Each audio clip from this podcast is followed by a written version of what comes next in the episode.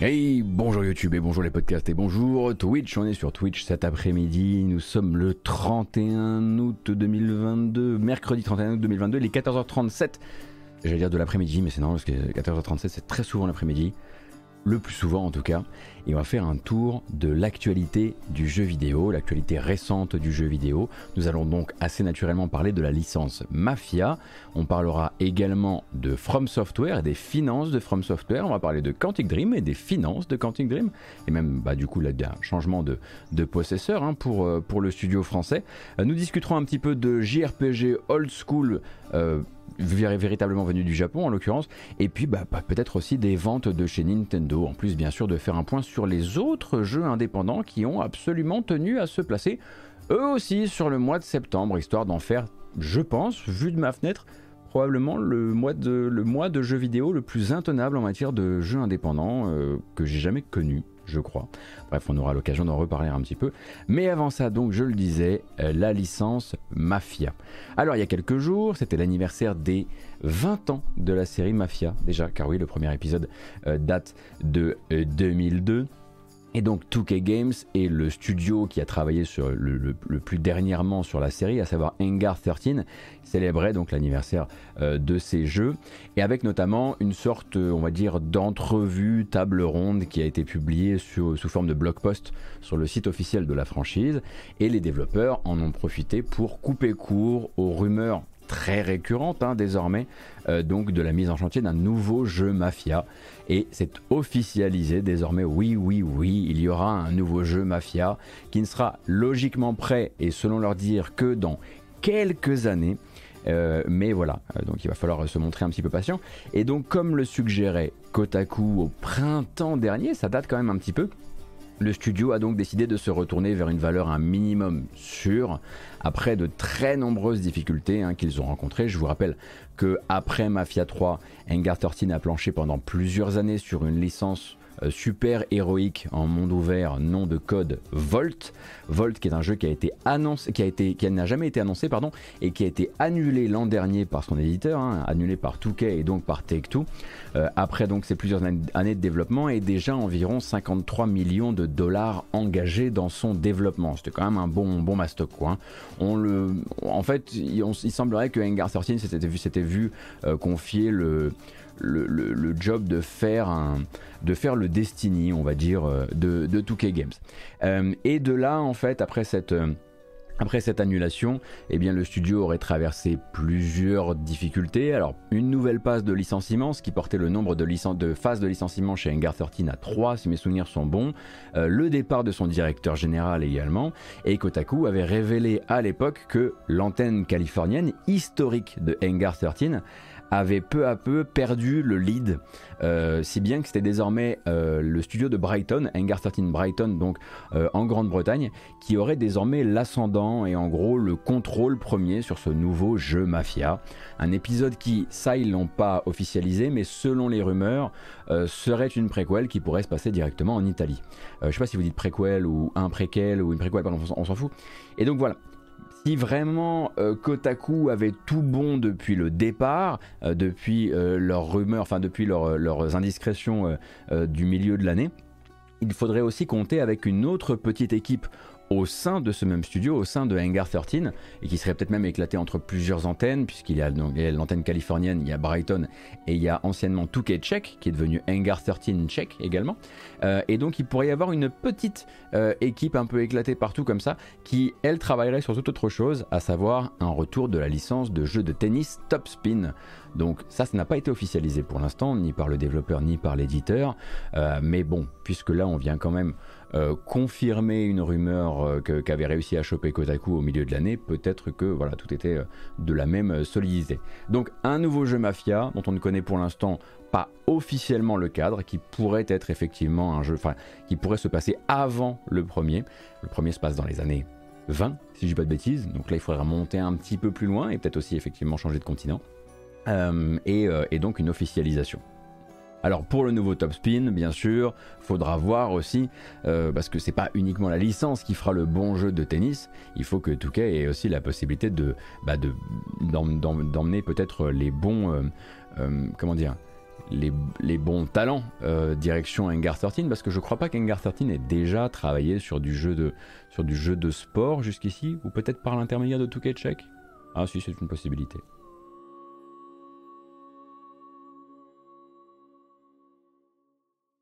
Hmm. Le premier, c'est les années 30, pardon, Mafia. Oui, je sais pas pourquoi c'est les années 20 qui, me sont restées, alors qu'effectivement, c'est pas du tout la même esthétique. Donc voilà pour ce Mafia. On continue ensuite avec euh, ben, des, news, comme je le disais, des finances de From Software et euh, donc d'une accélération de la participation boursière euh, de, de, de, l'éditeur, enfin de l'éditeur, du développeur, pardon. donc From Software est venu, on va dire, se servir un petit peu plus dans les poches de Tencent et de Sony. Officiellement, c'est plutôt Tencent et Sony qui sont venus injecter plus de capitaux dans From Software. Euh, de manière euh, à eh bien, les aider dans leur développement. Alors attention, personne ne prend le contrôle, il n'est pas question de rachat du tout. Hein. Euh, donc voilà, ce sont, des ce sont des actionnaires historiques de From Software. Tencent était déjà actionnaire, Sony, PlayStation également, et ils accélèrent un petit peu leur participation pour passer respectivement donc Sony à 16% et Tencent Games à 14%, ce qui leur permet, on va dire, de manière symbolique d'atteindre à deux les 30% euh, de participation euh, dans l'entreprise. Alors, comme je le disais, ni l'un ni l'autre ne devient ni actionnaire principal, à savoir celui qui a le plus d'actions, mais pas forcément la majorité, euh, ni actionnaire majoritaire, à savoir celui qui a plus de la, plus de majorité, plus de la moitié, et qui donc est en contrôle de l'entreprise.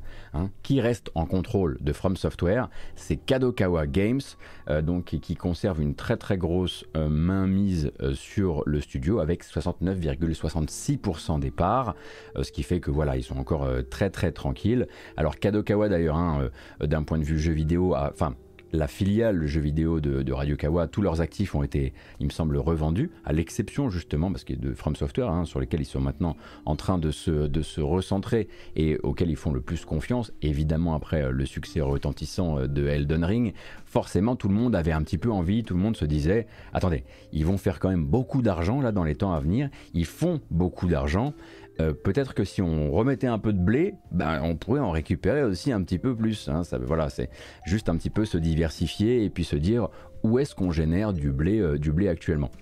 Alors, les plans actuels hein, de From Software sont quand même intéressants pour ces deux, parties. Il va forcément y avoir euh, un DLC d'Elden Ring, très attendu et, très, certaine, très certainement euh, euh, déjà en, production, voire même très avancé dans sa production. On a le prochain jeu Armored Core qui manifestement est en train vraiment de terminer son développement parce qu'il avait un développement qui était assez parallèle à celui d'Elden Ring, euh, mais pas que, hein, puisque voilà le communiqué de From Software, il va aussi passer par des envies de marcher un peu plus indépendamment dans les temps qui viennent. Le studio, dans son communiqué, parle notamment de, je cite, attendez, je vous retrouve la citation, ah, évidemment j'ai réussi à la perdre, j'ai pas une seconde, parle donc de développer des licences plus fortes pour soi-même dans le but de renforcer la capacité de From Software à développer une capacité d'éditeur sur le marché global. En clair, Bandai Namco, vous êtes super sympa, mais peut-être que le rapport de force euh, a légèrement évolué depuis l'époque de Dark Souls, et peut-être que quand on fait des jeux euh, qui ont une un, tel rayonnement, un rayonnement tel que celui d'Elden Ring, euh, peut-être que l'auto-édition pourrait nous permettre de devenir riche à millions. donc effectivement, From Software, pour, dans cette optique-là, pour peut-être développer son activité d'éditeur ou d'auto-éditeur ou même d'éditeur pour les autres, a besoin de ces capitaux, et c'est ces capitaux-là qui vont un petit peu aller chercher chez, chez les autres. Alors je crois effectivement c'est Tencent 16 et Sony 14. Je vous l'ai fait dans le mauvais sens, pardon. Euh, bon, après c'est la monnaie du pain, n'est-ce pas?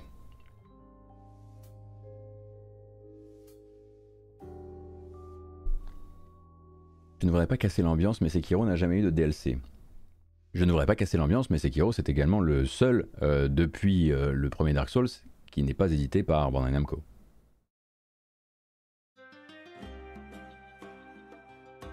Peut-être que Activision n'avait pas forcément autant envie de DLC que Bandai Namco.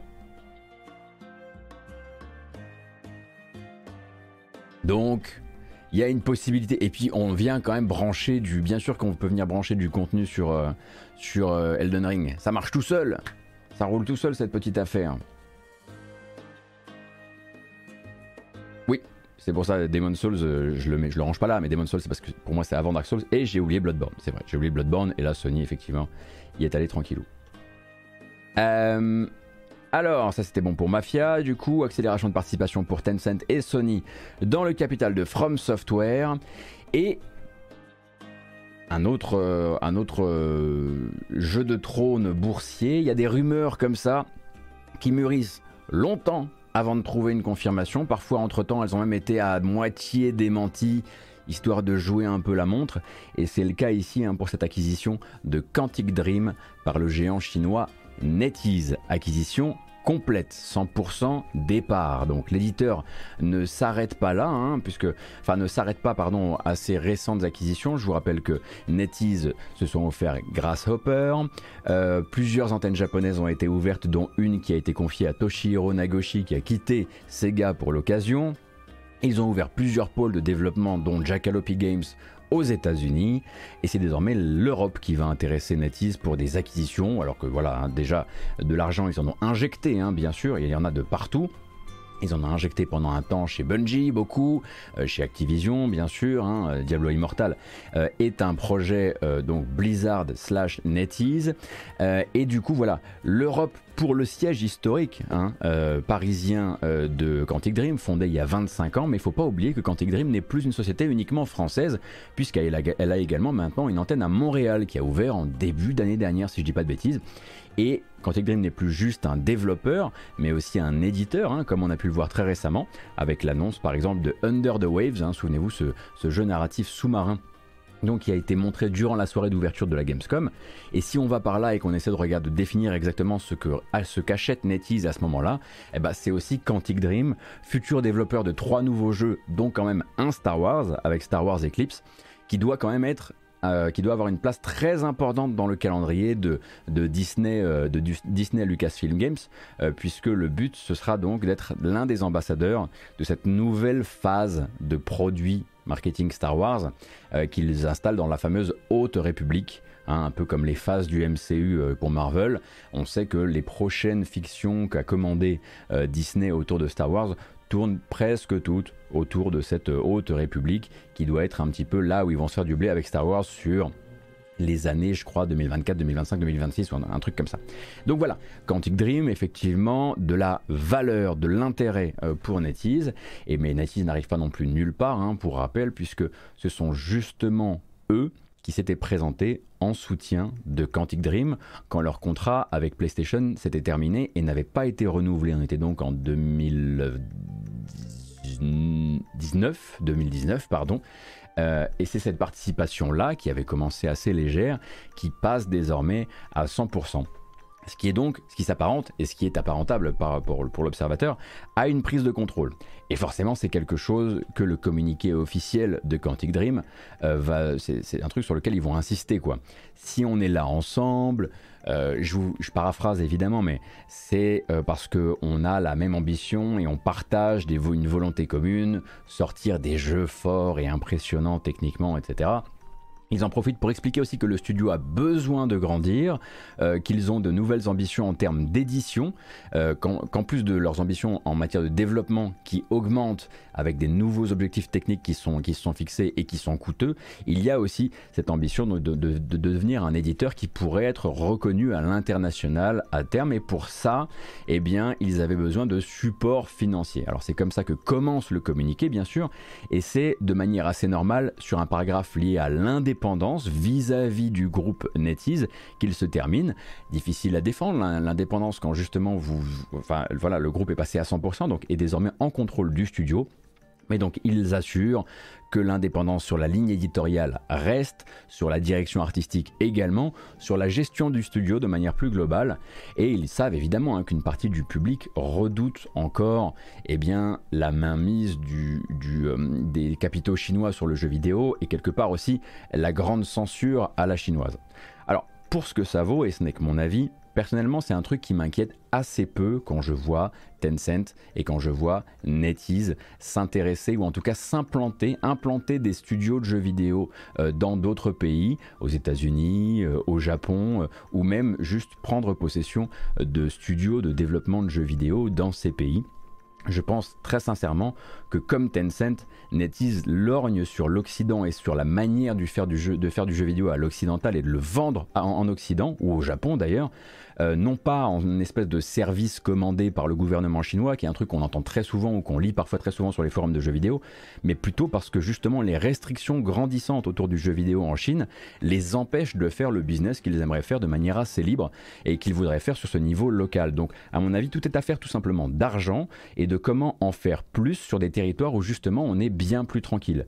Alors, je ne pense sincèrement pas que les jeux de ces studios possédés par Tencent ou par NetEase deviendront demain des organes, on va dire, de, soft power culturel par exemple ou politique euh, de la Chine. De manière plus générale, je pense sincèrement que c'est plutôt l'inverse. Ce sont ces grands groupes qui vont venir. Ils créent justement des entités spéciales pour ça. Hein. On a Level Infinite ou Level Infinity pour Tencent qui représente la manière dont ils vont euh, vendre euh, du jeu vidéo, l'éditer, le commercialiser euh, en Occident, eh bien c'est aussi pour dire attendez, ici comment on fait de l'argent?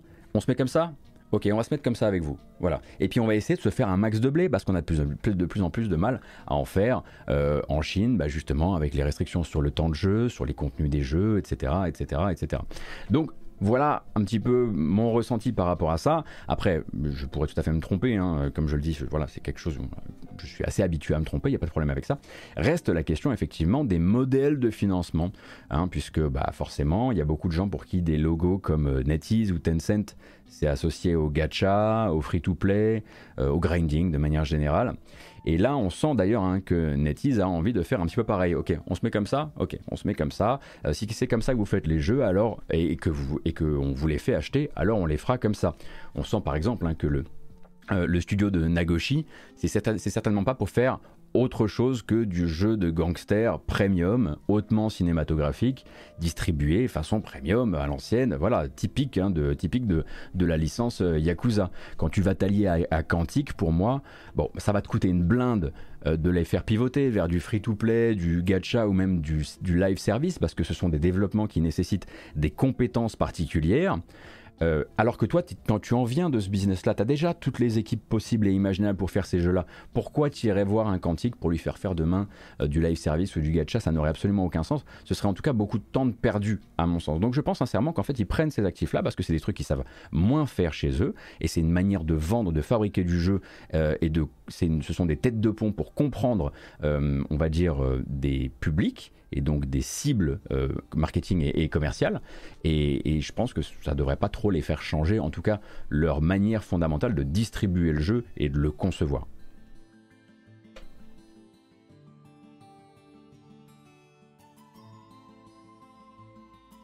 Attention, je suis pas là en train de dire euh, attention euh, qu'il faut pas avoir peur du, soft power de manière générale. On en parle beaucoup ici, on en parle beaucoup avec les rachats notamment qui viennent euh, qui viennent de la couronne d'Arabie Saoudite. On en parle régulièrement. Je suis pas là pour dire on n'a pas, il faut pas avoir peur de la Chine. J'y connais suffisamment peu de choses pour me dire écoutez là je vais juste essayer de rationaliser par rapport à ce que à la manière dont je les ai vus travailler jusqu'ici ou, où on les a vus travailler jusqu'ici. Ça se trouve, dans 15 ou 20 ans, on se rendra compte que c'était beaucoup plus insidieux et, qu'on n'a pas forcément euh, tout vu, évidemment. Euh, mais voilà, à côté de ça, euh, j'oublie effectivement pas non plus que, bah, que c'est une nouvelle particulière pour le tissu du jeu vidéo et du business du jeu vidéo en France, puisque si vous mettez de côté Asobo, qui à mon sens doit être le premier développeur, le plus gros, le plus gros développeur indépendant français. Le deuxième est très logiquement Quantic Dream. Et de fait, eh bien, la France perd son deuxième studio de jeux vidéo indépendant euh, aux mains donc d'une société, euh, société chinoise. Merci beaucoup Henri Dess pour, euh, pour le sub, c'est très gentil. Merci Jailu et Yesly pour le follow.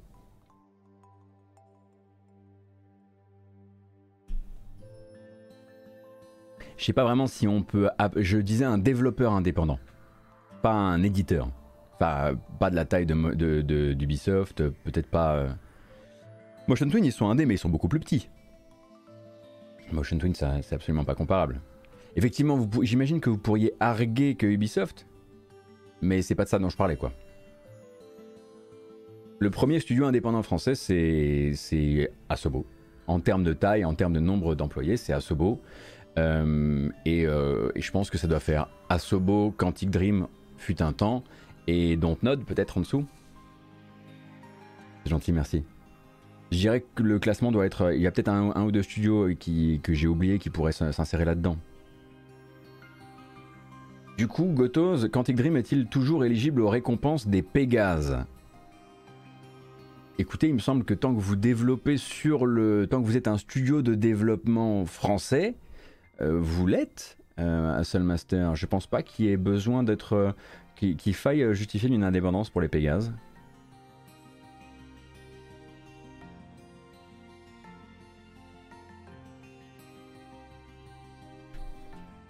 C'est-à-dire l'indépendance de Asobo est-elle relative, Vegabix Si par là tu veux dire qu'ils ont des contrats, euh, ils ont des contrats à long terme avec, euh, avec des, développeurs ou des éditeurs, euh, avec des, consoliers ou des éditeurs, c'est non, non, non, c'est pas vraiment, c'est pas vraiment le cas.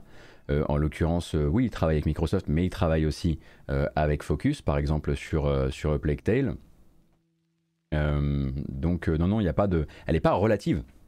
Tout comme Quantic Dream a toujours été un studio indépendant, mais elle a été sur un contrat de 3 jeux, jeux avec Sony. Et eh bien que pendant très longtemps, les gens pensaient que c'était un studio Sony, mais ça n'a jamais été un studio Sony. Et ils étaient, euh, comment dire, soumis à la, au bon vouloir de Sony de continuer à travailler avec eux, en l'occurrence.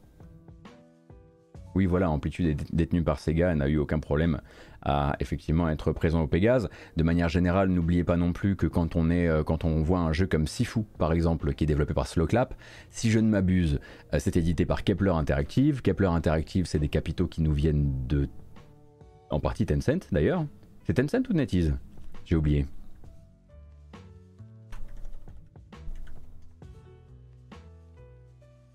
Kepler Interactive.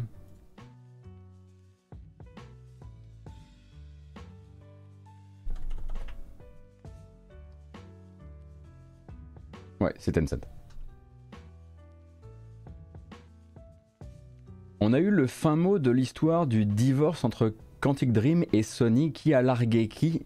Écoutez, il y avait un, en fait, il y avait un contrat sur trois jeux. Donc officiellement et sans être dans les petites discussions, personne n'a largué personne. Fin d'une collaboration qui n'a pas été re-signée pour plein d'autres jeux. Peut-être parce que les concepts n'ont pas plu, peut-être parce que les jeux pitchés à Sony n'ont pas plu, euh, peut-être euh, pour plein d'autres raisons, mais c'était la fin d'une collaboration qui était par contrat tenue sur trois jeux.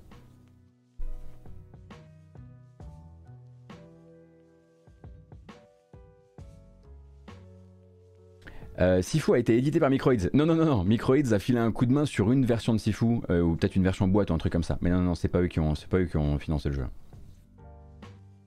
Effectivement, il y a eu un petit truc entre Sifu et Microids, je sais plus de quel, de quel ordre il était, mais non, non, c'est Kepler Interactive qui s'en occupe.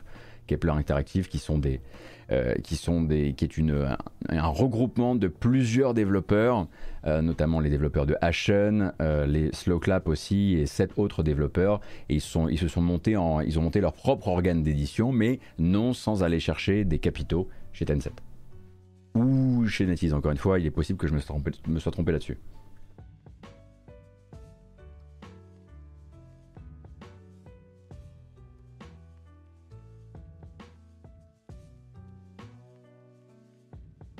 Alors, c'était donc effectivement le passage euh, de Quantic Dream dans les mains de manière intégrale euh, de, euh, de NetEase avec bien sûr les communiqués. Vous pouvez lire hein, d'ailleurs les communiqués, les communiqués officiels des deux parties qui ont été que vous retrouverez dans tous les médias, en traduit, en pas traduit, etc., etc.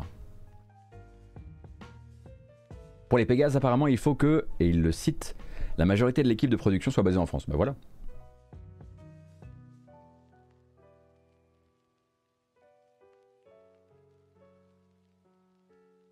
Alors, ça c'est bon. On continue. Bah, on revient chez Tencent du coup. Et oui, assez, euh, assez bizarrement, c'est un peu le, c'est un peu, voilà, c'est les, deux mêmes boîtes qu'on mentionne en boucle aujourd'hui.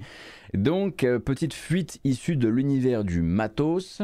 Euh, hier, la machine portable annoncée par Logitech et Tencent, alors pas Logitech, Logitech G, donc Logitech Gaming, euh, qui, avait donc été annoncée au milieu de l'été, elle a vu en fait quelques-uns de ses visuels officiels fuiter sur les réseaux sociaux. Et puisque Logitech n'est pas particulièrement habitué à ce genre d'attention, à ce genre de leak, Logitech a confirmé la véracité du leak en allant directement envoyer un bon gros DMCA sur la tête du leaker. Et un DMCA, vous ne pouvez le brandir que quand vous, que quand vous avez justement la paternité euh, de l'appareil et des visuels en question. Donc on sait désormais qu'on ne regarde pas des photos d'un proto fabriqué par un plaisantin sur Internet, mais bel et bien euh, les premières photos de cet objet qui, attention, et pour que vous compreniez bien son design, son poids, sa forme, qui ont l'air effectivement plus légers que d'habitude. Il n'est pas question d'emboîter le pas par exemple à un Steam Deck ou à une Switch, on va dire un Steam Deck, euh, puisque là en fait ce n'est pas une machine qui doit calculer grand chose, en tout cas pas calculer du jeu, calculer encore euh, en fait plutôt du flux vidéo. C'est une console à se connecter au service cloud euh, des différents, des différents acteurs du jeu vidéo, donc qui tournent sous Android et qui permettra ensuite, eh bien, alors attendez, si j'appuie sur ce bouton, est-ce que ça va marcher cette fois? Absolument pas. C'est merveilleux, ça ne marche jamais. J'ai envie de mourir. Chaque jour, ça ne marche pas. En fait, chaque jour, mes écrans changent de localisation sur OBS. Et c'est ma joie.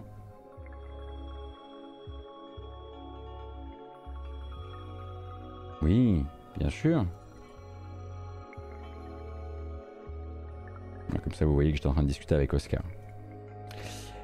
On y va cette fois? Oui, bravo Voilà la, petite machine de chez Logitech et Tencent. La voici sous vos yeux ébahis.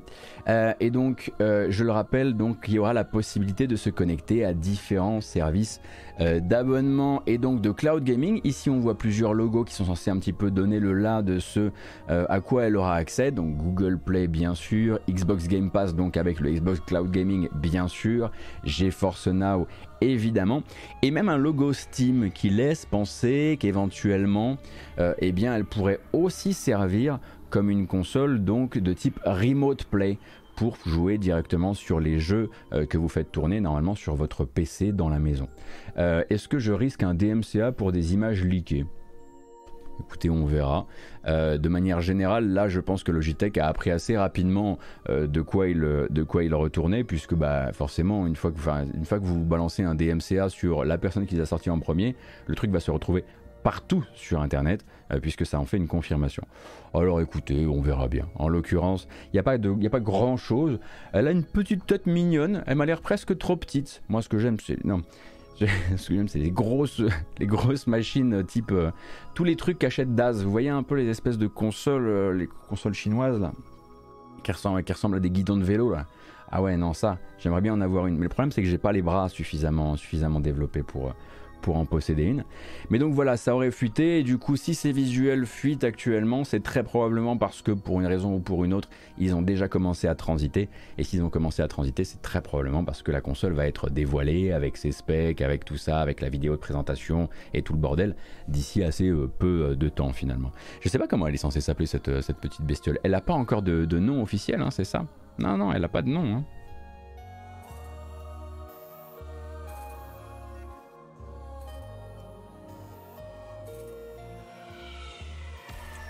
Alors la question évidemment c'est quel est l'intérêt d'une console qui, ne fonctionne que si elle est connectée sur Internet? Donc quel est, l'intérêt d'une console portable euh, qui nécessite un Wi-Fi mm, pour pouvoir faire tourner des trucs? C'est une bonne question. Ça m'intéresse pas. À titre perso, ça m'intéresse peu. Ça m'intéresse effectivement en termes en, qualité de console à remote play, en considérant, euh, la possibilité euh, que le remote play soit bien fait, auquel cas effectivement jouer dans son plumard à des jeux euh, exécutés sur son, euh, sur, son, sur son PC, ouais, ouais. Et comme ça vous n'avez pas à vous embêter avec, avec le Steam Deck ou, ce genre de choses, mais ça en fait quand même une utilisation très particulière et très resserrée. La Bed Station. C'est une bonne idée ça, la Bed Station. Ah, enfin un petit peu de Cult of the Lamb. J'ai mis le temps. Autant choper un Razer Kishi. C'est comme ça que je fais, pour jouer au lit. J'ai jamais vu un Qu'est-ce que c'est qu'un Razer Kishi? Vous m'apprenez des trucs tous les jours. Vous, vous êtes dans les... Attendez, qu'est-ce que c'est que ce truc? Mais c'est pour l'iPhone Un Razer Kishi. J'y peux rien si vous... C'est vous qui avez l'esprit un peu... Ah, c'est juste un... D'accord. Ben, attendez deux secondes. Dès que j'arrive euh, voilà, dès que j'arrive à utiliser mon ordinateur, je vous montre ce que c'est qu'un Razer Kishi. Ah, parce que là, comme ça, effectivement, vous vous moquez, c'est sûr. Voilà. Voilà, donc vous mettez votre téléphone au centre, là. Et ensuite, vous avez des véritables contrôles de gamer. Incroyable. Et du coup, tu fais ton remote play euh, via ça.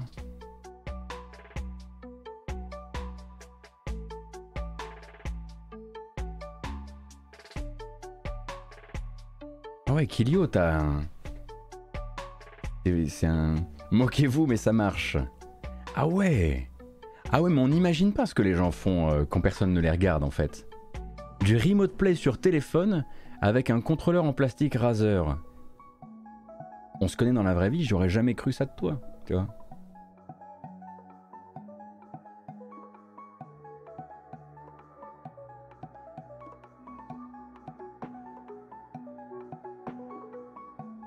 Bon, j'ai un petit trailer pour vous. Euh, en fait, il en manquait un la dernière fois parce qu'il n'était pas encore tout à fait sorti et ça demandait voilà, encore un petit, peu de, un petit peu de travail manifestement. On en a parlé lundi du Kickstarter donc à double utilité pour le coup, euh, lancé par les studios japonais Wild Bunch, nouveau studio, et Yukikaze, nouveau studio également, donc pour faire revenir avec un seul et même financement l'esprit de Wild Arms d'un côté et de Shadow Hearts de l'autre, un petit peu comme euh, ce que veut faire Euden Chronicles avec Suikoden. Donc il n'aura finalement fallu, à partir du moment du lancement du Kickstarter, que 24 heures pour que les deux créateurs et leurs équipes euh, atteignent l'objectif financier qui s'était fixé. Et donc, enfin, en tout cas, l'objectif financier qui permettait de garantir la sortie de leur jeu sur PC. On comprend qu'il y a des capitaux derrière ces jeux-là et que les 750 000 dollars recherchés étaient là pour assurer que ces deux jeux allaient arriver. Et donc là, on a, enfin c'était 720 000 pardon, et là on a dépassé les 720 000 espérés et on fait route doucement vers le million, euh, puisque ça fait, ça va, ça va, là on est aux alentours des 955 000 ou un truc comme ça. Et justement, le million, c'est le symbole de version console, elles aussi confirmées. Alors lundi, on avait regardé le trailer du descendant de Wild Arms, et cette fois-ci, c'est l'heure de découvrir l'autre. Penny Blood, Penny Blood, c'est ce que les créateurs envisagent comme un retour à l'esprit Shadow Hearts euh, par une équipe menée par justement un ancien pivot de l'équipe de Shadow Hearts et notamment de Shadow Hearts 2.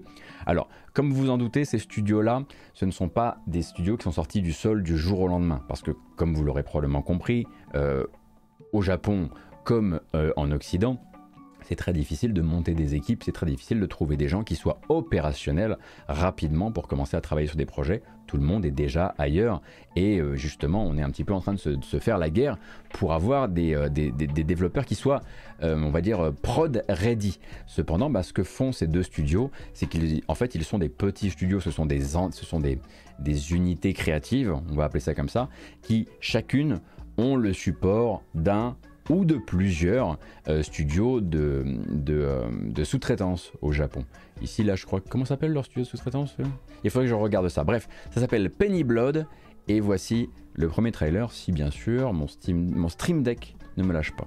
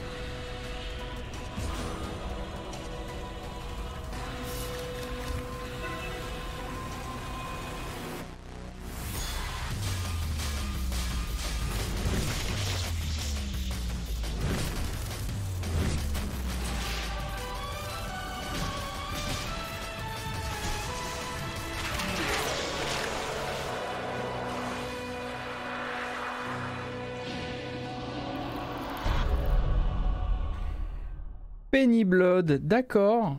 Eh ben c'est très bien tout ça. Euh, vous n'êtes pas du tout, euh, pas du tout marqué comme DA. Hein. C'est pas du tout kitschou non plus. Euh, moi, j'ai jamais joué à Shadow Hearts, donc je me garderais bien de donner mon avis, mon avis sur la question. mais du coup, financer donc celui-ci pour une sortie PC, tout comme l'autre d'ailleurs. Et puis on va, on va attendre bien sûr de les voir commencer à communiquer véritablement sur le gameplay, etc. En revanche, si une partie de l'argent qui, a été récolté pouvait servir à soudoyer l'ingénieur du son pour qu'il juste descende un tout petit peu, un tout petit peu le potard sur la compression, voilà, pour, en fait c'est pour nous, c'est juste pour qu'on passe un, meilleur moment quoi. Attendez, il faut que je règle un truc sur mon setup, il y a un truc qui est pété. Une seconde, c'est encore pété.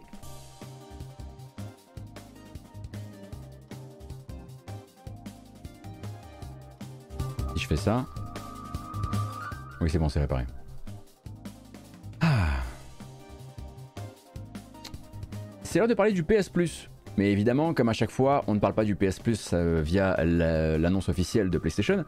On parle du PS Plus un jour ou deux avant, grâce à Deal Labs, la fierté française des leakers, euh, puisque voilà, les leaks qui nous annoncent les jeux du PS Plus, c'est sur Deal Labs euh, chaque mois depuis maintenant la nuit des temps, et à chaque fois ça se confirme. Donc on part du principe que si Deal Labs le dit le 31, c'est qu'entre le premier et le 2, on devrait avoir la confirmation du fait que c'est bon.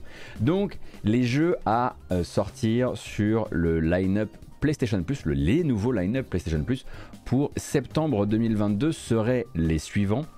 Donc la tranche essentielle, évidemment, hein, on ne parle là que la tranche essentielle, donc le PS Plus classique, parce que sinon effectivement vous avez encore, euh, vous avez l'extra et, le premium, et ça c'est pas annoncé au même moment, hein, c'est ventilé au fil du mois, pardon. Donc là, pour les abonnés PS Plus dans la forme la plus classique, les trois jeux seraient c'est pas hyper sexy. C'est pas hyper sexy, hein, honnêtement. Euh, ce serait donc Need for Speed Heat. Toem, très sexy, mais les gens s'en foutent de Toem. Toem, je vais vous montrer, je montrer l'abondance de Toem. Euh, ainsi que Grand Blue Fantasy Versus. Vous qui fréquentez, euh, qui fréquentez, qui fréquentez le chat ici, vous savez que Grand Blue Fantasy Versus avait sûrement des, avait sûrement des arguments, mais qu'il est considéré, en tout cas par Von Yaourt, comme un dead game. Euh, donc après, ce sera à voir, euh, à, discuter entre vous avec vos, spécialistes du jeu, de baston. Je voudrais pas, euh, voudrais pas usurper leur, leur parole.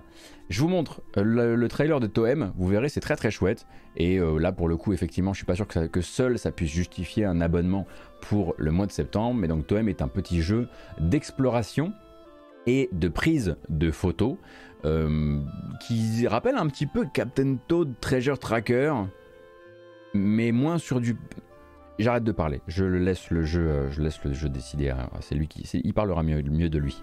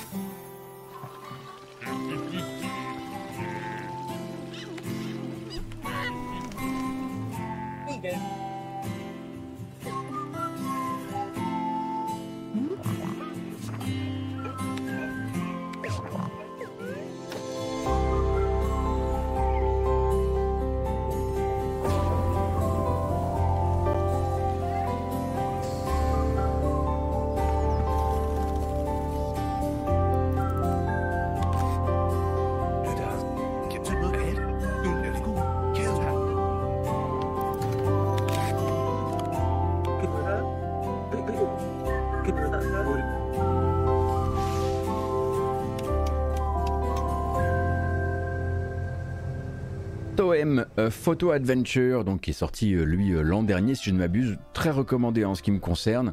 C'est très mignon, les quêtes sont rigolotes, c'est beaucoup d'observations. C'est pas juste narratif, hein. il va falloir vraiment regarder autour de vous, chasser les petits, voilà, les petits animaux, les petits graffitis. On va vous donner des quêtes très très simples et bêtes, hein, genre voilà, photographier 5 graffitis. Mais du coup, beaucoup d'exploration, beaucoup de beaucoup d'observations. J'aime beaucoup Toem, il a une BO de feu, effectivement par Launchable Socks. Et je ne peux que vous le recommander. De là à dire que, le, que ça mériterait de s'abonner au, PlayStation Plus, ça je ne sais pas, parce que honnêtement, moi j'ai adoré le faire sur Switch. mais des trois jeux effectivement qui là se retrouvent dans le line-up septembre du PS Plus, essentiel, bah, c'est celui qui a le plus de fraîcheur parce que Need for Speed Heat, clairement, on n'est pas sur de la fraîcheur. Et donc, euh, Toem, euh, pardon, euh, Grand Blue Fantasy versus.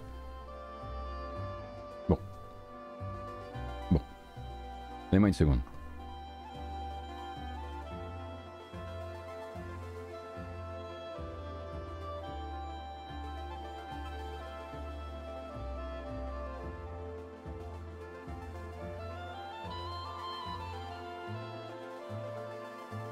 Excusez-moi, j'ai un petit impondérable, je vous laisse avec de la musique, je reviens.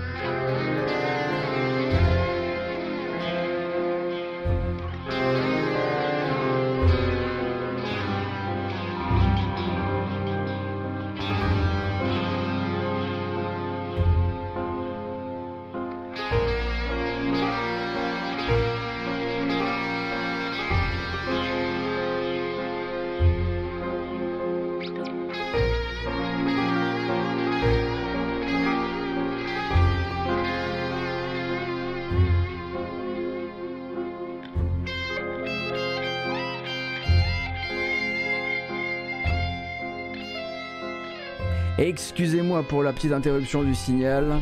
Tout va bien, rassurez-vous. Pas de C'est pas ce genre d'impondérable. Ça va, ça va, ça va. Allez, on reprend. Qu'est-ce que je disais? Oui. Très bien, Toem. Oui, c'est recommandé Toem. C'est très bien, très bien, très bien. Euh, alors. Qu'est-ce que je vois d'autre dans les. Euh, ah oui, attendez, attendez, attendez. Vous avez, un, article qui est assez intéressant sur euh, Gamecult euh, qui s'appelle Switch, une mise à jour des ventes pour de nombreux jeux Nintendo. En gros, il y a eu là de, voilà, des documents qui ont permis de se faire une petite idée des récents succès ou des succès voilà, sur, le, sur le long terme sur la Nintendo Switch et notamment des jeux first party de chez Nintendo. Et je vous recommande parce que voilà, vous allez récupérer voilà, peut-être plein d'informations assez intéressantes, surtout si vous suivez, si vous suivez le, ce business-là. Donc voilà, maintenant vous saurez qu'un Super Mario 3D All Stars, par exemple, ça a pu taper les 9 millions de copies. Euh, avec après effectivement ces, premières 750 000 ventes réalisées euh, en 2021. Euh, si vous allez vraiment à l'autre bout du spectre, vous découvrirez par exemple qu'un Astral Chain, c'est et là je, je, vous cite du Jarod, Astral Chain est clairement au bout de sa vie avec seulement 70 000 ventes en 2021 mais son statut de millionnaire est conforté avec un total de 1,28 million de copies. 1,28 million de copies seulement pour Astral Chain et effectivement 70 000 ventes au monde en 2021. Il n'a quasiment plus voilà, de, ventes à, réaliser. Et effectivement, voilà, on découvre par exemple hein, que Bayonetta 2, moi je ne m'étais absolument pas figuré ce genre de, ce genre de chiffres, mais Bayonetta 2 c'est à peine le million en fait, euh, sachant que voilà, avec euh, l'effet Switch, euh, Bayonetta 3 ça risque d'être un tout petit peu plus, un tout petit peu plus agréable forcément. on attend donc encore, comme le dit Jarod, les premiers chiffres officiels sur Xenoblade Chronicles 3. Euh, mais Xenoblade Chronicles 2 a quand même fait 2,44 millions d'unités, d'accord Pas mal du tout. Et qu'est-ce qu'on voit d'autres comme chiffres qui pourraient vous intéresser? Alors Mario Kart Live Home Circuit, euh, ouais, bon, ça c'est pas très... Hein. Moi c'est pas un truc qui me, qui me passionne particulièrement. Mario Tennis Aces surpasse de loin ses prédécesseurs, mais ça c'est l'effet Switch, c'est tout à fait normal. 4,28 euh, millions de copies. Quoi? Attends, Mario Tennis Aces? Genre le jeu où tout le monde l'a lancé et ensuite tout le monde a dit mais en fait il n'y a pas assez de contenu et en fait ça fait 4 fois plus que Bayonetta 2. Bon ça c'est normal pour Bayonetta 2, mais Astral Chain quoi. Incroyable. Je pense effectivement que Xeno 3 a fait vendre quelques, quelques copies de Xeno 1 et 2 bien sûr. Hmm. Non mais c'est vrai, il y a écrit Mario sur la boîte. Ouais mais attendez pour Mario Golf ça sera pas la même chose. Hein. Euh, il me semble que ça manquait un peu de contenu aussi de tennis, mais c'était surtout golf qui manquait beaucoup, beaucoup de contenu, effectivement. Euh, et pour Strikers, bah, effectivement, il, va falloir attendre encore un petit peu. Je pense pas qu'il y ait les, euh, chiffres pour, le moment. Mais vous avez cet article assez intéressant, comme je le disais, enfin très intéressant, pardon, parce que ce sont évidemment les, les, anciens collègues de Gamecult, donc c'est pas assez intéressant quand on travaille sur, sur Gamecult, on écrit des articles très intéressants, bien sûr. et à côté de ça, juste une petite info glissée comme ça, qui n'est pas dans les dans les first party Nintendo ou voilà dans les, jeux exclusifs euh, Switch. Euh, mais en l'occurrence, sachez que Mario et les lapins crétins, premier du nom, a dépassé les 10 millions de jeux vendus. Euh, donc effectivement c'est écrit Mario dessus, donc euh, encore une fois euh, comme vous le disiez tout à l'heure ça aide énormément. Mais donc 10 millions pour le premier Mario plus lapin alors que le deuxième arrive justement sur cette fin d'année, c'est un chouette signal et c'est toujours le bon moment pour faire ce genre de communication parce que ça rappelle aux gens qui suivaient peut-être pas l'actu il y a quelques années que c'est un jeu qui a pesé au fait regardez la suite arrive bientôt etc. etc. Et le jeu est bon, après, voilà, on le dira jamais assez, je le dirai à chaque fois que j'aurai l'occasion. Le jeu est bon, euh, son DLC est mortel. Euh, je ne peux que vous recommander de, jouer à Mario, euh, Mario plus Lapin Crétin si vous ne l'avez pas encore fait. c'est vraiment, ça fait partie de mes jeux préférés de la Switch. effectivement, en mettant de côté tous les indés qui sortent sur Twitch, sur, Twitch, sur Switch toute l'année, pardon. Surtout, c'est Ubisoft, donc le jeu a bien baissé de prix. Ah, il y avait peut-être effectivement de la bonne, de la bonne promo à faire, ouais. Et attention, je vous dis ça alors que je peux pas blairer les lapins crétins. Hein. Euh, notez bien.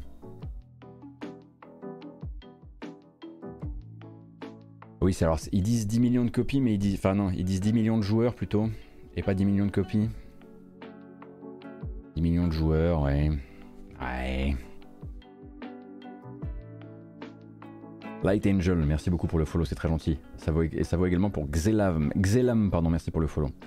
Euh, maintenant qu'on approche de Tokyo Game Show, voilà, Gamescom est terminé et là on se, on se, euh, on se dirige vers le Tokyo Game Show, et eh bien vous allez commencer à avoir un petit peu, voilà, chaque éditeur, japonais ou non d'ailleurs, qui va vous parler un petit peu de sa présence euh, sur le salon. Évidemment, présent sur le salon aussi, vous aurez une petite équipe qui me semble doit être emmenée par un certain Nicolas Vernet dans le cas de, de Game Cult, ce qui est cool parce que je sais que ça va leur faire beaucoup de bien. Euh, mais donc vous avez déjà un premier calendrier officiel des streams de, du TGS et comme vous le savez peut-être euh, c'est beaucoup le TGS contrairement à d'autres trucs c'est beaucoup de petits streams de streams courts et très enchaînés. Donc la semaine de TGS ça donne quoi? Bah ça donne ça. Tout simplement. Merci beaucoup Nibel pour avoir repéré euh, le stream, euh, pour avoir repéré le planning. Vous aurez là-dedans bien sûr ce que vous venez voir, évidemment les Capcom, les Bandai Namco, euh, les Koei Tecmo, les Sega Atlus, les Konami, les Square Enix, Capcom Re, etc., etc. Mais vous aurez aussi ce que vous venez peut-être un peu moins voir, Gamera Games, bien sûr, BenQ Japan, je suis pas sûr que vous soyez vraiment là pour ça, euh, D3 Publisher peut-être un petit peu, Gung Ho, euh, Oyoverse bien sûr hein, pour Genshin euh, et, tous ses, et tous ses dérivés. Et effectivement, dans les temps à venir, eh bien, voilà, ce sera l'occasion pour chaque éditeur d'exprimer un petit peu, un, petit peu plus ce qu'il compte faire durant l'événement. il y a quelques heures, je pense, on avait un Konami qui nous disait Bon, écoutez, on va venir avec euh, un certain line-up de jeux ou de, licences que voilà, des jeux que vous attendez déjà, notamment des jeux mobiles, beaucoup. Euh, mais sachez également qu'on va venir avec un jeu que vous attendez beaucoup, euh, issu d'une série très très demandée et, très appréciée au niveau monde. C'est important de le dire parce que quand on, peut dire tout à fait très apprécié au TGS, et en l'occurrence, bon bah voilà, il se trouve que euh, que ce sont des jeux déjà mobiles japonais auxquels on a, nous on ne pourra jamais toucher. Mais là, il le disait donc un nouvel épisode, donc d'une, enfin une nouvelle annonce dans une série que vous aimez. Alors on est un peu habitué effectivement à se faire douiller, donc euh, forcément on pense euh, à Froggers, on pense à Bloody Roar. Moi je, moi je suis chaud, mais bon c'est pas comme ça que c'est pas comme ça que fonctionne le business malheureusement. Euh, on pense à, Bomberman encore, bref à tous les trucs où ça va être encore une collab avec, je sais pas, avec Fall Guys ou un truc comme ça. En l'occurrence, a priori, on pourrait un tant soit peu espérer, en tout cas selon le magazine Video Games Chronicles, qui, suit ce dossier-là depuis très longtemps, ce dossier-là étant le retour par des développeurs externes en édition de Konami sur ses vieilles licences. Et donc selon eux, et eh bien, selon Video Games Chronicles, VGC, euh, le TGS 2022 serait l'endroit où Konami parlerait enfin de ces nouveaux projets pour Castlevania, pour Metal Gear et pour Silent Hill. Alors quels seraient ces projets? On le sait, plusieurs jeux Silent Hill potentiellement dans les cartons, notamment un en Pologne euh, chez Bluebird Team, mais également peut-être aussi un euh, qui serait passé de main entre plusieurs studios japonais, dont un studio japonais très connu manifestement. Encore une fois, ça c'était des vieilles indiscrétions de VGC. A priori, Castlevania serait lui aussi entre les mains d'un développeur externe pour le compte de Konami dans le but de faire un nouvel épisode un peu old school, à vérifier. Et il y a toujours encore cette rumeur d'un remake de Metal Gear Solid 3 par, par Virtuos. Virtuos? Oui, c'est Virtuos.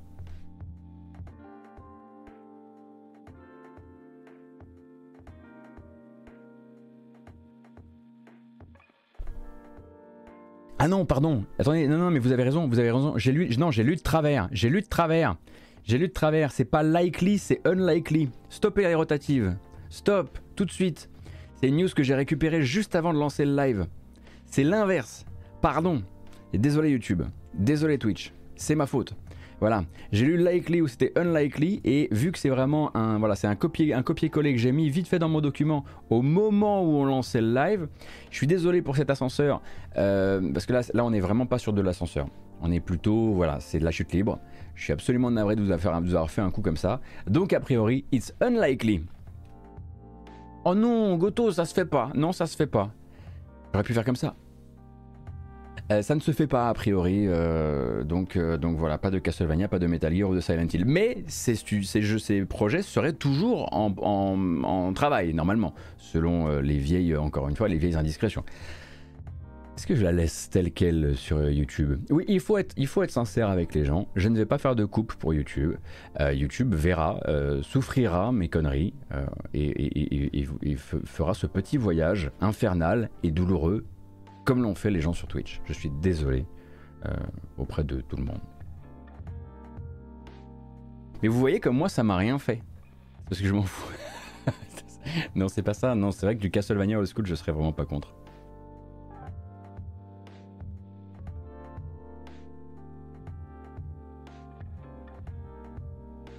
French fake newser Gotos, quel enfer. Oh là là, non mais je l'avais lu de travers. Non mais je comprends après s'il y a des gens qui veulent plus rester, euh, voilà. Mais euh, peut-être revenez quand même demain, demain c'est September, les subs seront moins chers. Peut-être que vous pouvez décider de quitter la chaîne, mais, euh, mais, mais peut-être dans quelques jours seulement. Je dis ça comme ça. Comment on va se relever d'un truc pareil hein? Honnêtement, je vois qu'une seule solution. Hein. Ça, c'est. Ça, c'est la bamboche. Hein. Ah ouais, ah bah ouais, non mais là quand tu fais une connerie pareille, euh, ah bah oui, ah bah oui, ça c'est sûr. Vous êtes un peu, un peu plus de 1300 à avoir souffert à cause de mes conneries. Là, là c'est obligé. Là, là c'est terrible.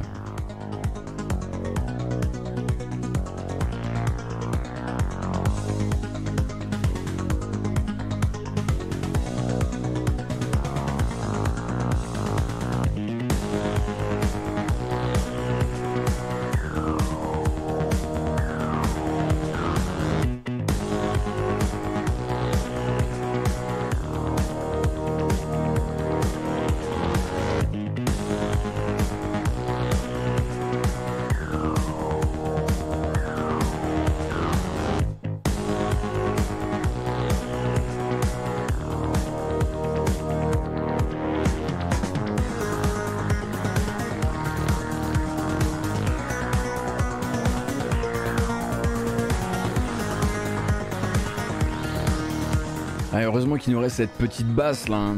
Terrible, terrible ce qui vient de se passer. Bien sûr, encore une fois. Regardez, je veux. Regardez, je me mets un pouce.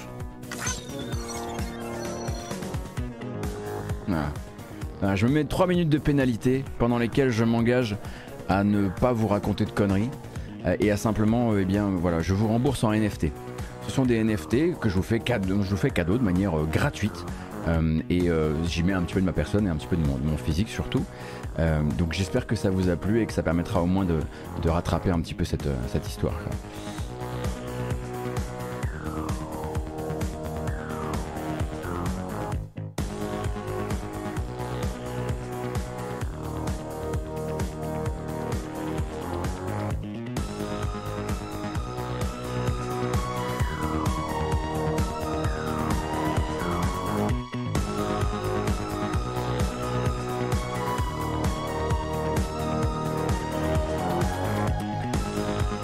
le laisse pas longtemps à l'image parce qu'il me fait un peu flipper là. Ouais, ouais, il me fait un peu flipper. Il y a un truc qui se passe assez mal sur le cadrage. Faut pas que ça réarrive. On va en refaire un deuxième. Attendez, attendez. Ah, c'est bien ça.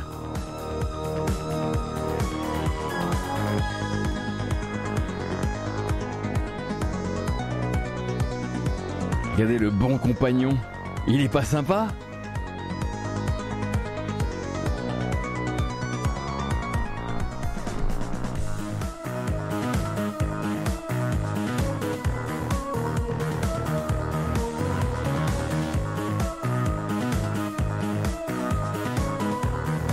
Bravo à lui. Bon bref, attendez.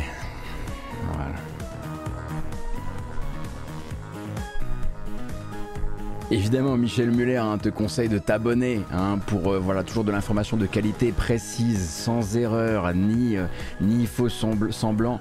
On ne surfe ici jamais sur l'actualité. On n'essaie jamais de vous douiller. On n'essaie pas de vous prendre de l'argent avec des fausses annonces. Oh non, sûrement pas ici. N'hésitez pas bien sûr hein, à suivre la chaîne et peut-être aussi à vous abonner via Twitch, voire carrément sur Utip avec utip.io/gotos. Merci. Euh, c'est top.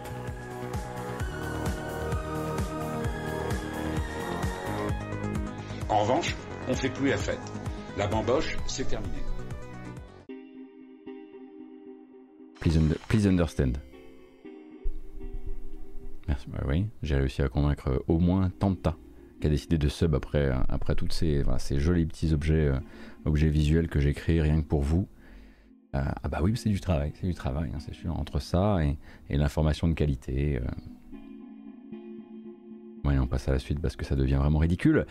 Alors, les derniers trailers sortis dans le monde du jeu vidéo sont les suivants. On va commencer avec le 2 septembre. Vous allez me dire, bah, le 2 septembre ça va, il y a finalement euh, qu'un certain euh, The Last of Us Part 1 qui sort, c'est vendredi en l'occurrence. Eh bien non, vous pourriez peut-être aussi aller sur Steam pour vous inscrire à la future bêta de Duelist 2. Attention, Duelist 2 n'est pas du tout, pas du tout, du tout, du tout, du tout développé par Counterplay Games, les créateurs de Duelist.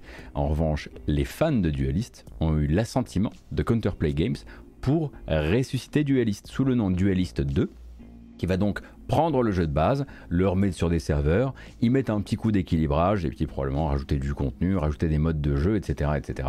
Donc le retour du deck builder tactique avec placement de vos unités. Un jeu incroyable, un peu chronophage, mais incroyable. Et vous pouvez vous inscrire sur Steam pour participer à la bêta qui commencera vendredi.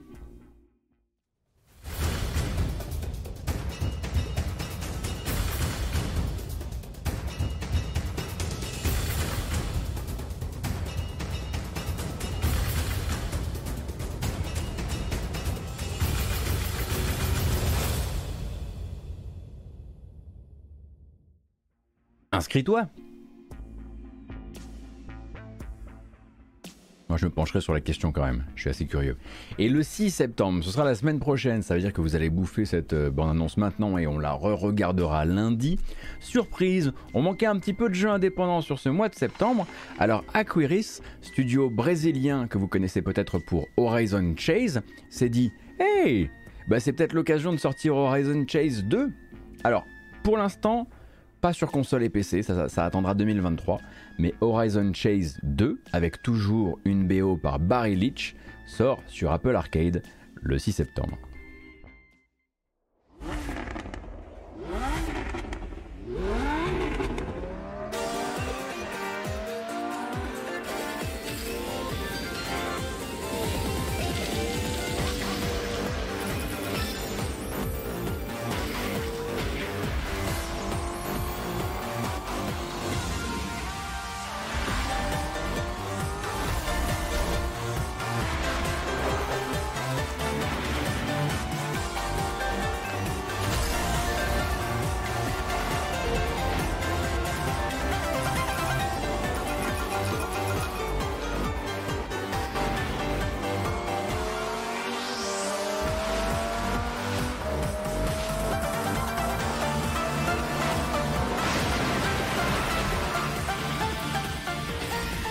Si vous ne connaissez pas Horizon Chase, c'est très facile d'y voir le fameux jeu de bagnole de Gameloft qui, au passage, Asphalt 9 ou 9, je sais plus comment vous, vous voulez l'appeler, en fait est vachement bien. Euh, eh bien, Horizon Chase 2, en tout cas comme le premier, comme Horizon, Chase Turbo ensuite, euh, vient s'inscrire directement dans cette euh, tradition euh, des hommages rétro à des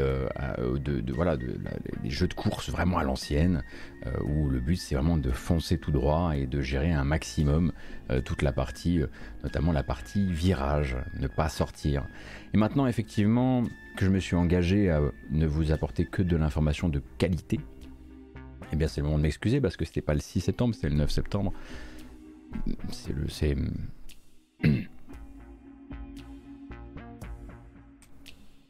Pas facile aujourd'hui, hein. Ben non, c'est. Voilà, je, je, je me suis trompé. Une, voilà. Et allez, ça continue. Le 6 septembre, en revanche, sauf erreur évidemment, ce sera la sortie enfin de Rocksmith Plus. Alors Rocksmith Plus, qu'est-ce que c'est? C'est une application, c'est quasiment plus un jeu. Est-ce qu'on devrait encore en parler ici? Je ne sais pas. Euh, donc euh, une application d'apprentissage de la guitare par Ubisoft, application sur abonnement qui existera à la fois sur téléphone et sur PC. Et donc le service commence euh, son utilisation, enfin commence son, son ça doit être une sorte de soft launch, j'imagine, euh, sur PC à partir du 6 septembre avec 5000 chansons au lancement. Et alors, la petite surprise, c'est qu'il y aura manifestement des ambassadeurs euh, pour, les différents, euh, pour les différents pays pour Rocksmith Plus. Et qui, est l'ambassadeur France de, de Rocksmith Plus?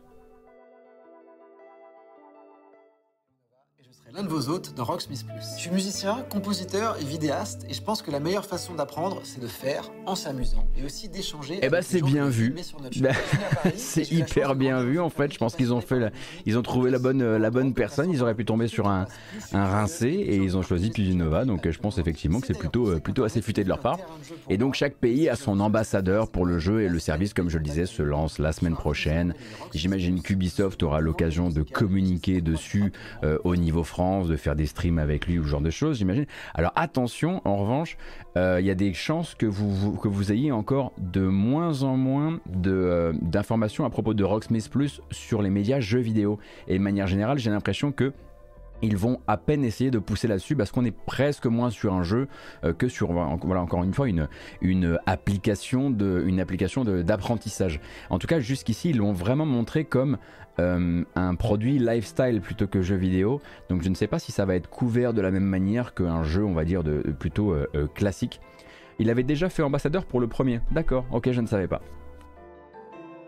Alors je connais pas du tout les justement bah voilà je, suis le reflet de exactement ce que je viens de vous dire. Je connais pas du tout les, les composantes type prix de l'abonnement. Je sais qu'il y a 5000 chansons au lancement. Je suis sûr que vous devez avoir une vieille news sur GK qui parle euh, de ça.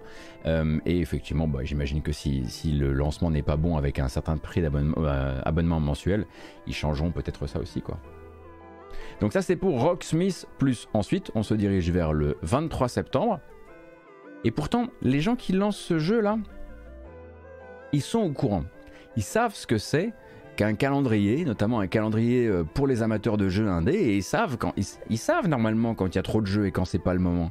Est-ce que, tout le monde essaie absolument d'éviter octobre et surtout novembre à cause d'un certain dieu de la guerre? Je ne sais pas.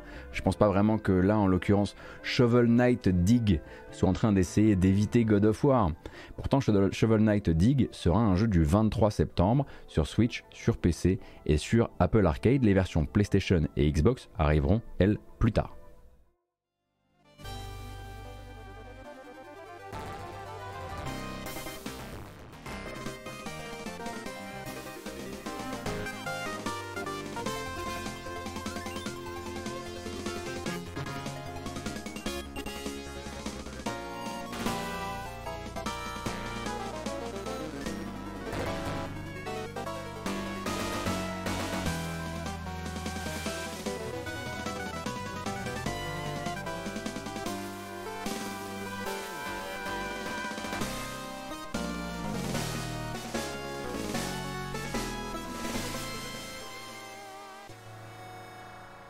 Voici donc 23 septembre, je le disais pour Shovel Knight, Shovel Knight Dig, pardon, développé par le studio Nitrome et donc édité bien sûr par Yacht Club Games. Alors, le truc a fait pas mal, on va, on va dire jaser, euh, lors de son annonce hier, parce qu'il y avait encore beaucoup de gens qui n'avaient pas compris la forme prise par Shovel Knight Dig. Euh, et cette forme, c'est celle d'un. C'est celle d'un. C'est un.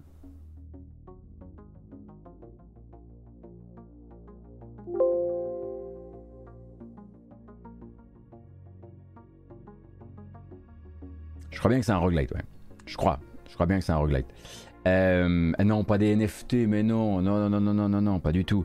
Mais euh, je crois bien que c'est un roguelite et je crois avoir vu passer pas mal de discussions, voilà, euh, sur le sujet parce qu'il y avait plein de gens qui pensaient que cette fois-ci ce serait pas un roguelite et qui pourrait simplement avoir un jeu d'un bout à l'autre avec pas trop de génération procédurale ou en tout cas, voilà, qui n'est pas censé, qui, n'est pas obligatoirement fait pour vous tenir 1000 heures et donc, bah voilà tout le monde n'était pas forcément satisfait. Vous pourrez répondre oui, mais on le savait. Oui, on le savait, a priori. Mais il y a, voilà, il y a pas mal de gens qui découvrent un peu l'existence des jeux avec le launch trailer. Hein. Ça arrive très très souvent. Vous l'avez probablement vécu euh, autour, de, autour de vous. Les jeux, vous avez l'impression de les suivre pendant deux ans et en fait, bah, la plupart des gens découvrent l'existence des jeux une semaine ou deux avant leur sortie.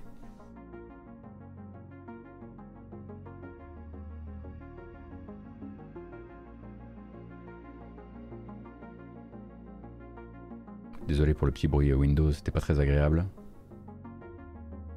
Le 20 octobre. Celui-ci est particulier parce que déjà on le connaît un peu moins, puis sa, bande-annonce a quand même beaucoup de, de style, je trouve. Il s'appelle Hell is Others, donc j'imagine qu'on pourrait dire l'enfer c'est les autres, même si vous allez voir que c'est pas. Il y a un petit changement d'ambiance, en tout cas l'univers a été légèrement modifié. Euh, ça sort sur PC et ça nous vient donc d'un studio italien qui s'appelle Strelka Games et édité par Yonder.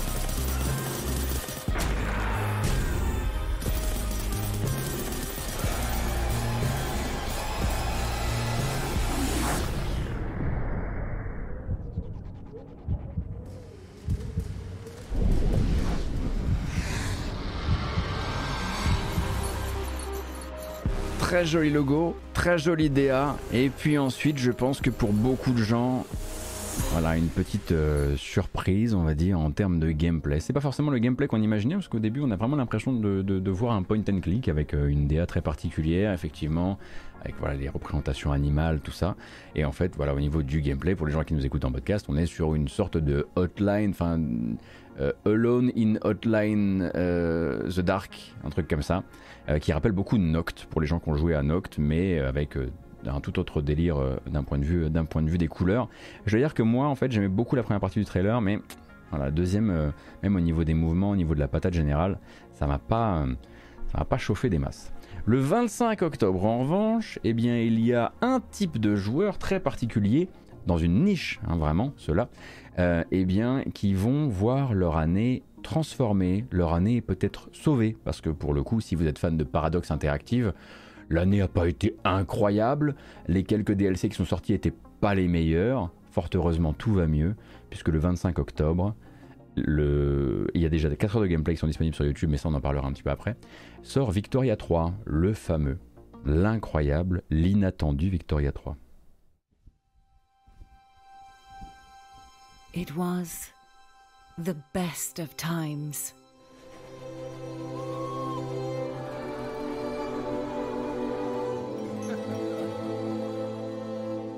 It was the worst of times.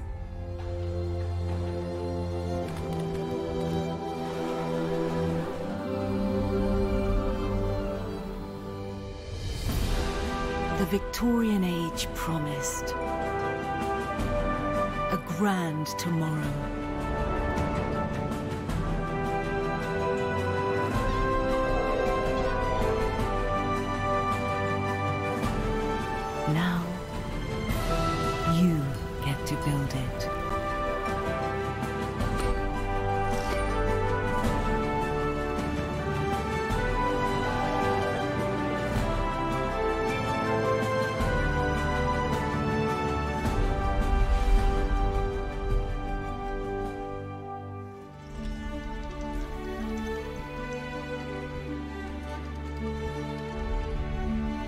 Alors quand je dis l'inattendu, c'est même plutôt l'inverse. Hein, dans le cas de Victoria 3, euh, puisque c'est le très très attendu, c'est juste que ça faisait longtemps que les gens attendaient une suite à Victoria 2.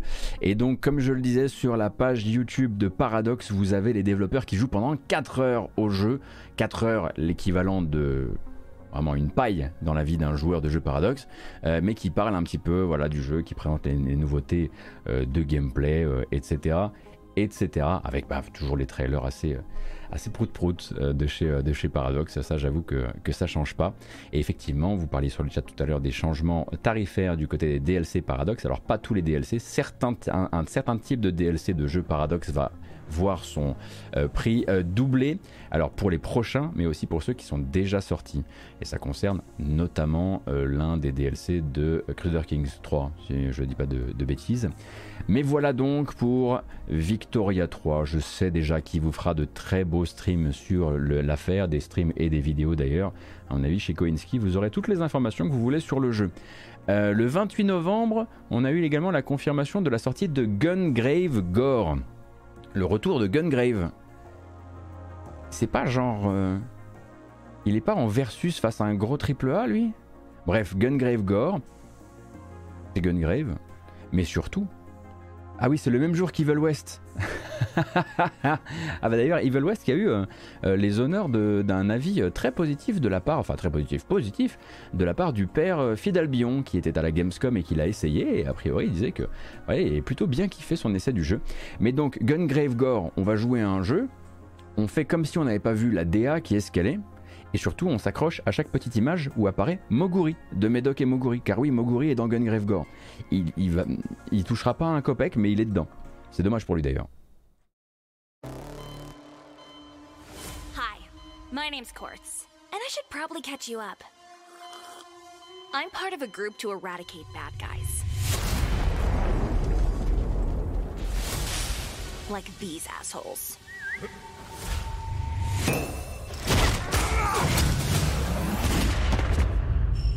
Enough said. Meet the team. Show me something good. Excusez-moi, mais c'est Moguri. Dr. Aso, he's our mad genius. That's Mika. She runs this gang. And then there's Grave. Yeah. We're fighting the Seed, led by the witch, Big Wushen. The evil Taranti. The katana-wielding Yensen. Let me finish him. And lastly, Gonpo.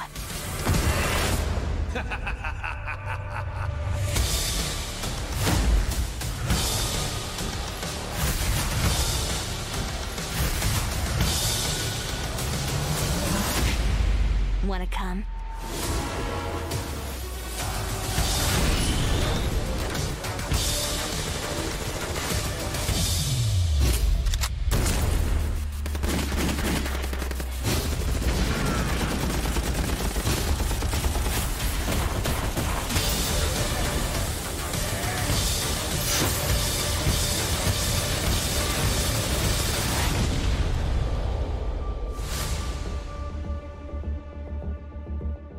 De retour. Hein, euh. Mais, qu'est-ce que j'ai aujourd'hui Mais le 22 novembre, pas le 28. Il faut que j'arrête. Il faut que j'arrête de parler sur Internet en fait. En fait, il faut que cette semaine se termine. C'est catastrophique ce que je vous propose aujourd'hui. Je suis navré, il n'y a aucune date qui est bonne. Je vous ai dit Castlevania allait revenir, même Metal Gear Solid. Qu'est-ce que c'est que cette émission? Sérieusement, c'est pas possible ça. Bref, Gungrave Gore, du bon goût, comme on l'aime bien sûr. Bah, notez que ça aurait pu être un jeu de 2012, c'est vrai, c'est vrai que vous avez un peu raison. Euh, du bon goût comme on l'aime, et puis euh, du storytelling de, de, bande-annonce euh, pas du tout hédonisant. on verra ce que ça donne à la fin, mais c'est vrai que là, moi j'y jouerai pour Moguri de toute façon. C'est garanti. Bon, le prochain jeu que je veux montrer dans cette sélection, c'est plus parce que j'avais annoncé son, son arrivée quand il avait été annoncé. Du coup, c'est bien de suivre ces trucs-là.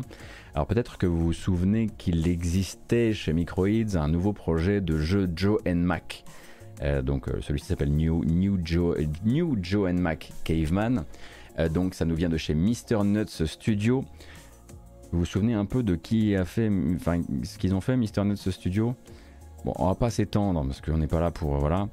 Euh, mais je trouve vraiment pas ça joli pour le coup et je pense euh, aux, vieux de la vieille qui espéraient une, reprise visuelle un peu différente de ça.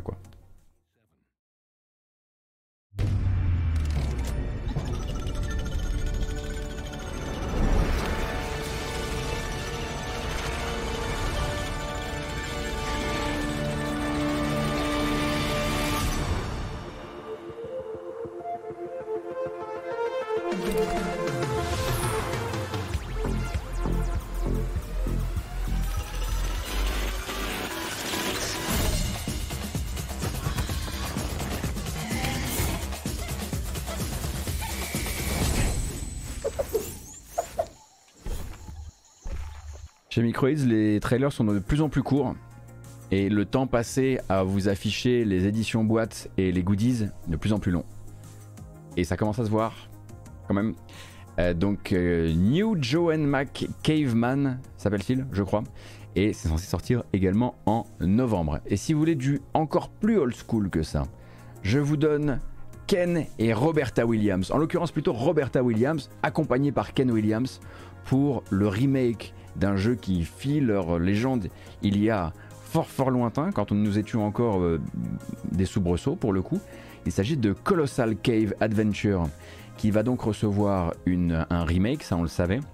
Je vous rappelle donc que Ken et Roberta Williams, grosso modo, euh, ne sont absolument plus dans le jeu vidéo, ou en tout cas euh, n'ont plus la, comment dire, non plus la technique actuelle du jeu vidéo, mais c'était lancer le défi de revenir comme le couple de seniors qu'ils sont dans le jeu vidéo en repensant euh, l'un des jeux qui avait fait leur succès dans les années 80, euh, tout en, en réapprenant la technique, en réapprenant à faire un jeu. Donc Ken et Roberta Williams ont dû genre vraiment réapprendre genre Unity quoi pour faire ce jeu et pour faire ce remake.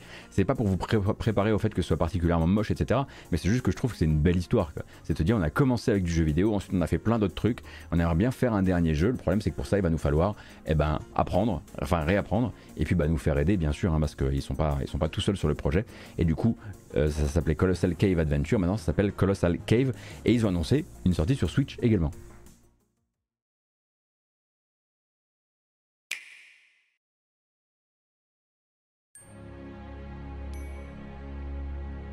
You're standing at the end of a road before a small brick building, in search of adventure.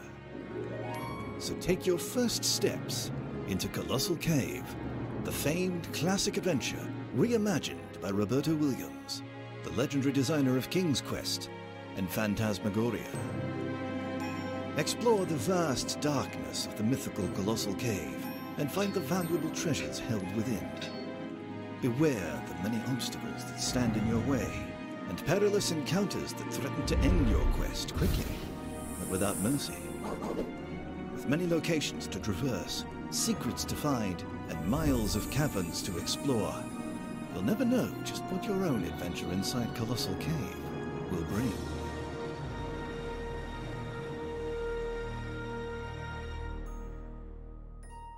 Et oui, effectivement, hein, c'est, il me semble qu'il est vraiment, euh, il est vraiment, il est, il est estampillé, euh, réimaginé par Roberta Williams, parce que du coup, elle a repensé le jeu, mais techniquement, Ken Williams est, derrière avec quelques, avec quelques autres développeurs. Il y a ce côté effectivement un peu, enfin, entièrement désuet. Je vous laisse regarder des images de Colossal Cave Adventure de votre côté pour voir à quel point, en fait, bon, voilà, c'est, c'est un jeu, voilà, c'est un jeu 4 qui est, qui est bien loin de nous maintenant d'un point de vue euh, de tout, même de la conception, etc. Euh, et donc ils, annoncent, ça pour d'ici l'année de la fin de l'année 2022, pardon. C'est pas le moteur de Might and Magic 6, c'est refait sous Unity. Voilà. Et je voulais vous parler aussi d'un truc dont on n'a pas parlé durant la Gamescom. Euh, Peut-être que vous connaissez le collectif IG euh, qui fait ses IG 3 qui sont des espèces de conférences toutes dédiées aux jeux d'horreur amateurs, généralement très low-fi, euh, qui se, souvent d'ailleurs se, se, distribuent euh, gratuitement sur itch.io ou pas très très cher, et eh bien ils ont fait leur propre, euh, leur propre conférence que moi j'ai pas eu le temps de couvrir, mais je vous recommande du coup de regarder euh, ça si ça vous intéresse. C'est donc le Indie Horror Showcase IG 3 et on va pouvoir découvrir là-dedans plein de choses euh, assez particulières. Comme ça par exemple. Alors ça c'est l'intro de la conf.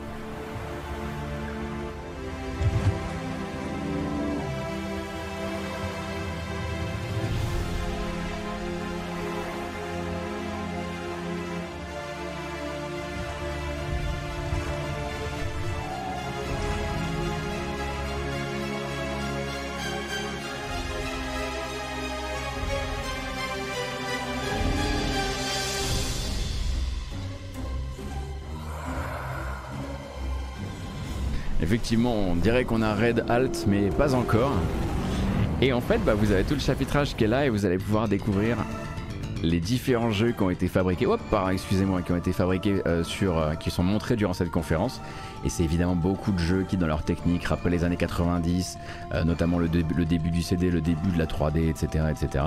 C'est beaucoup de curiosité en fait pour vraiment les gros gros, les gros consommateurs de, bah, presque de, ouais, de, ouais, de projets alternatifs quelque part. et il y a chaque année, il y a au moins deux conférences de ce genre-là. Euh, donc euh, voilà, je vous recommande ça si c'est votre truc. Il y a plein de trucs assez particuliers à y voir. Qu'est-ce que c'est que ça? Oui, voilà. Oh, ça va, hein. Franchement. Et il me semble qu'ils ont déjà commencé à en distribuer certains de ces jeux. Et musicalement, il y a des trucs ouf d'ailleurs aussi dans, les jeux qui sont présentés euh, durant la IC 3. Mais voilà, c'est simplement vous. voir. non, non, non, non, non, non, non, non, non, non. On s'en va. Prends ton manteau, on s'en va.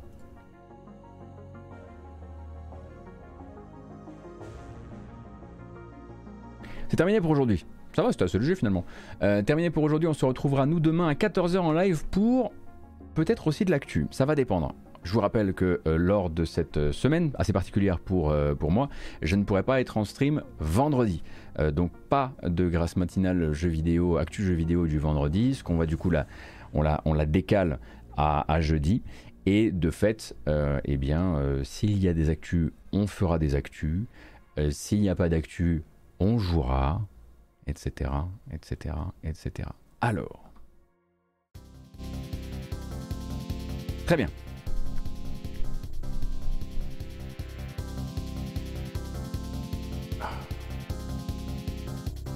Merci beaucoup pour votre présence, ma foi. J'espère que euh, euh, ce stream vous a plu, bien sûr. Je vous rappelle que cette vidéo s'en va sur YouTube avec une version chapitrée, comme le veut la tradition, également là-bas.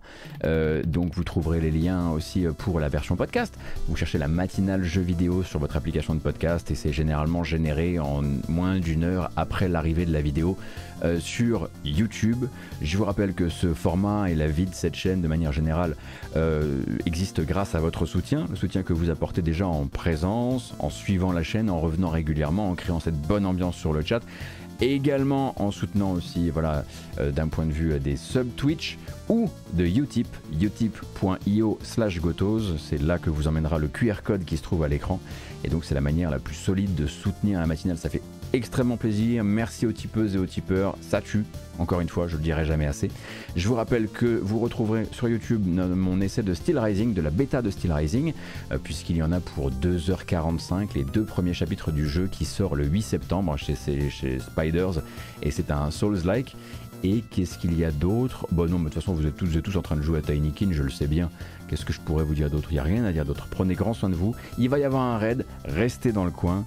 Merci beaucoup et à la prochaine. Est-ce que c'est sûr que c'est le 8 septembre? Ouais, je suis quasiment sûr. Arrêtez de vous foutre. Ça va, je suis désolé. Je suis désolé. Je l'ai dit, je suis désolé. Mais je serai jamais assez désolé.